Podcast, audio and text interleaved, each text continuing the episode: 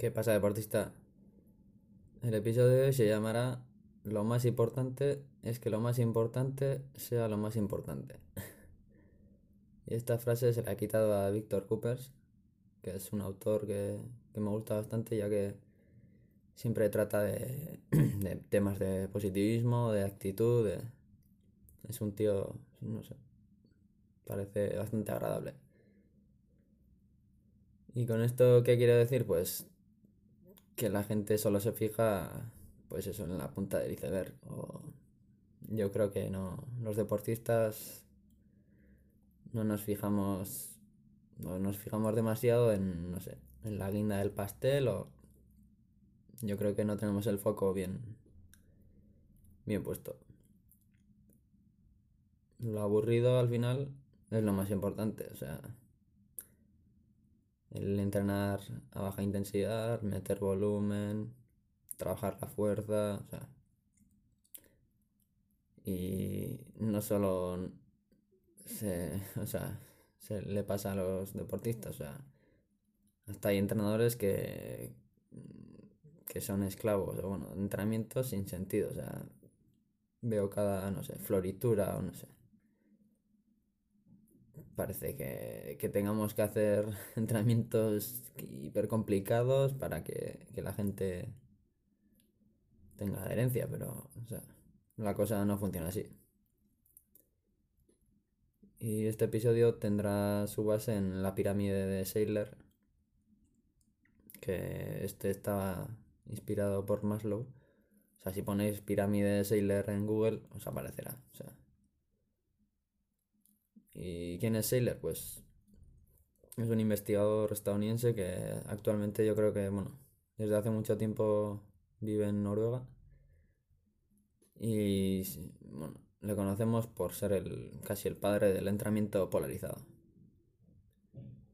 ¿Y qué es el entrenamiento polarizado? Pues eh, una distribución del entrenamiento donde bueno, la teoría dice que que hay que entrenar un 80% a baja intensidad, o sea, si dividimos eh, las zonas de entrenamiento en tres zonas, o sea, la zona 1 por debajo del VT1, la zona 2 entre los dos umbrales, pues VT1 y VT2, y la zona 3 por encima del VT2.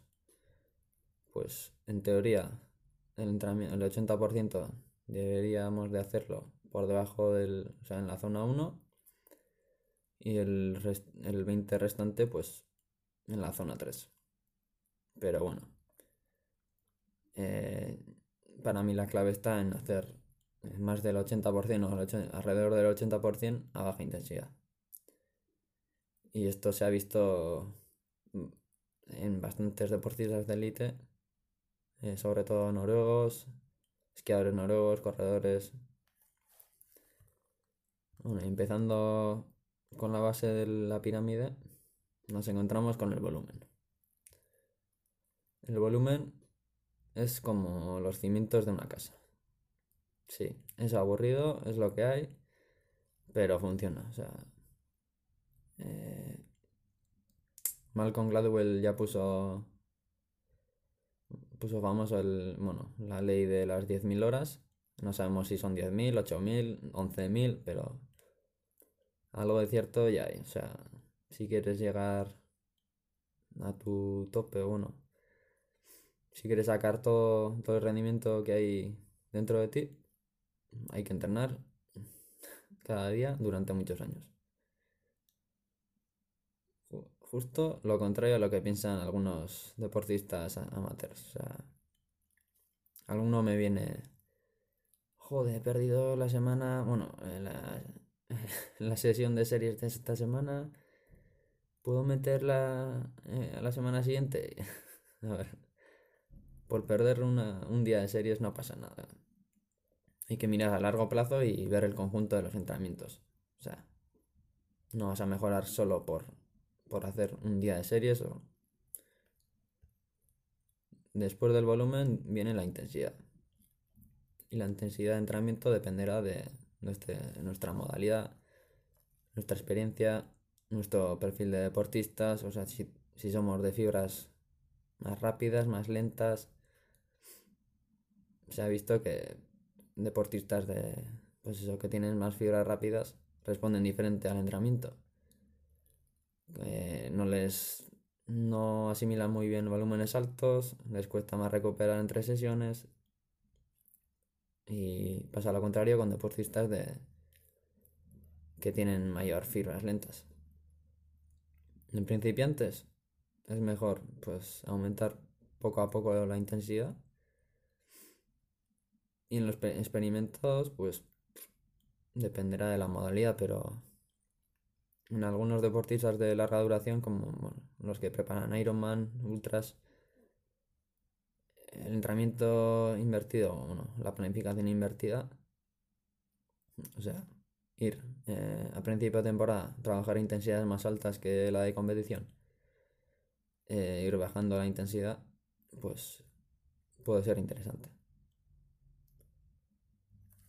Continuamos con la distribución, que es lo que, lo que he hablado al principio.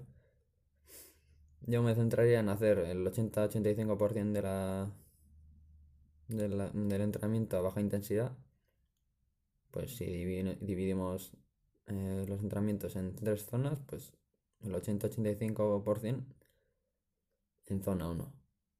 Y esto no quiere decir que tenemos que hacer el 80% del volumen. O sea, Seiler siempre ha dicho que, que hay que que hay que medirlo eh, respecto a las sesiones. O sea, si hacemos 10, sesiones a la semana, habrá que hacer solo dos sesiones de, de intensidad. Y los ocho restantes a baja intensidad. O sea, porque si lo medimos por por tiempo en zona o cualquier tiempo en zona, o sea, respecto a pulso o ritmo, nos saldrá un valor un poco inferior a los 80. Así que el 20% restante, pues dependerá de la modalidad, experiencia, periodo de la temporada. Yo creo que, bueno, los noruegos, como, bueno, el grupo de triatlón de, de Blumenfeld y compañía, yo creo que llegará hasta el 90% de las sesiones a baja intensidad. Después de la distribución viene la periodización general. Eh, según Sailor está sobrevalorado. Y yo creo que también, o sea, siempre nos han contado eso de, bueno, la temporada dividida en dos picos de rendimiento. Eh, bueno, eso según, o sea, si estamos disputando el Mundial de Triatlón, que, tenemos que competir cada, cada fin de semana o cada dos fines de semana, esta periodización no nos vale. O sea, tendremos que, que mantener un nivel alto durante todo el año. Y aquí viene otra, bueno, otro de los mitos. O la gente piensa que el rendimiento eh, baja y sube de la noche a la mañana y nada de eso, o sea, lo puedes mantener durante bastante tiempo y, o sea, en un mes igual no, mejoras nada, o sea, o, sea, los cambios llegan a largo plazo.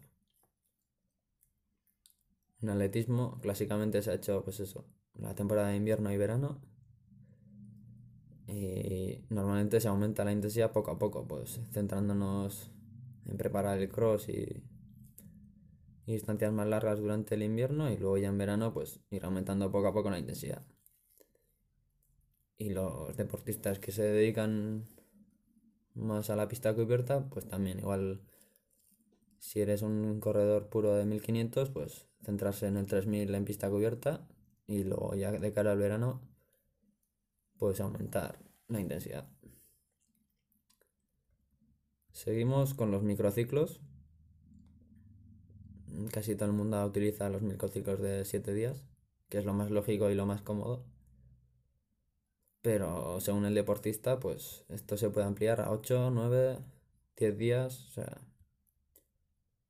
con esto está claro que la planificación hay que adaptarlo al deportista y no al revés. Y es por ello que los planes que aparecen en Google o esos planes para bajar de, de 40 minutos en 10K o de 3 horas en maratón, pues no valen para todo el mundo. Eh, yo alargaría el periodo, bueno, el periodo de 7 días a más si el deportista no es capaz de sacar las sesiones intensas o pues yo alargaría un poco el microciclo. Y ya en la, casi en la punta nos encontramos con entrenamientos complementarios o tipos de entrenamiento, pues como la altitud, la nutrición, el entrenamiento en calor. Pues bueno, esto ya eh, puedo añadir un plus, pero no es lo, lo más importante. Pero la gente solo se fija en, en la cima cuántos kilómetros haces, cuántos días de series, eh, qué tipos de intervalos se recupera. No, no, si no has hecho bien todo lo anterior, eh, esto no, no te valdrá mucho. Importante no obsesionarse con el peso, es solo el número. Normalmente no sabemos ni pues la cantidad de agua que tenemos, la cantidad de músculo, eh, si hemos perdido músculo, no, no vale para nada bajar de peso. Eh, si se entrena duro y mucho, hay que comer pues mucho y bien. E intentar limitar el alcohol, ya que está más que estudiado y que descansas mucho peor. Pero a ver, de vez en cuando tomarse una cerveza no, no hace daño. Y ya en deportistas más experimentados, pues se puede jugar con la altura, ir, bueno, hacer concentraciones de altura, pero bueno, tampoco todo el mundo tiene el tiempo, o bueno, o las posibilidades para, para hacerlo. Más fácil tendrán acceso a un bueno, entrenamiento en calor o lo que se llama el entrenamiento de altura para los pobres, ya que aumenta el volumen de plasma. Pero más que esto yo lo veo interesante para, para cuando tengas una competición en calor, pues si eres un deportista del norte y no estás acostumbrado a entrenar en calor, pues puede venir bien para no, vamos, básicamente para no bajar el rendimiento durante el calor. Como penúltimo punto, tenemos el entrenamiento del ritmo de carrera, y esto nos ayudará sobre todo a, para aprender a regularse y llevar un ritmo óptimo durante nuestra competición. Sobre todo para coger sensaciones y mecanizar o memorizar el ritmo de carrera. Algunos ya, o sea, ni miran el reloj, así que... Pero bueno, mejor centrarse en las últimas semanas y no obsesionarse. O sea, si el trabajo ya se ha hecho antes, o sea, en las últimas dos semanas no, no vas a mejorar ni empeorar mucho, si no la cagas. Y lo de no cagar está muy relacionado con el tapering, ya que pues eso, no es lo más importante que hay, pero puede echar al traste todo, todo lo anterior. Normalmente salen muchas dudas cuando eso, en la última semana ya empiezas a dudar si, estás capacitado o no. Pero bueno, si tienes confianza en el entrenador y el trabajo que has hecho antes, no, no pasa nada. eso sí, no intentes hacer ahora lo que no has hecho antes. Es clave coger confianza con entrenadores, con entrenamientos no tan exigentes, pero que acabes eso. Eh, que acabes sin fatigarte mucho. Es como cuando estudiabas a última hora para los exámenes. Que no te valdría para mucho. Y terminando con las conclusiones, pues a mí me gusta la frase de hay que hacer cosas ordinarias extraordinariamente bien. Como la base, la baja intensidad, primero los cimientos. O sea, tú la casa no la empiezas por el tejado, ¿no? Pues con el entrenamiento igual. Clave la confianza en el entrenador. O sea, si no piensas que, que estás mejorando con, el, con la planificación que te pone tu entrenador, o sea, apaga y vámonos. Si te manda muchas florituras, eh, malo, o sea. Digo, si piensas que entrenar es aburrido, eh, macho, o sea, empieza al parchís, al ajedrez, a las cartas o... O sea, el entrenamiento de resistencia es así, es lo que hay, o sea... Tú tienes que buscarte alicientes diferentes, como pues eso, entrenamientos con otra gente, cambiar de circuitos, eh, no sé. Eso está en tu mano, así que... Nada, hasta aquí el episodio de hoy.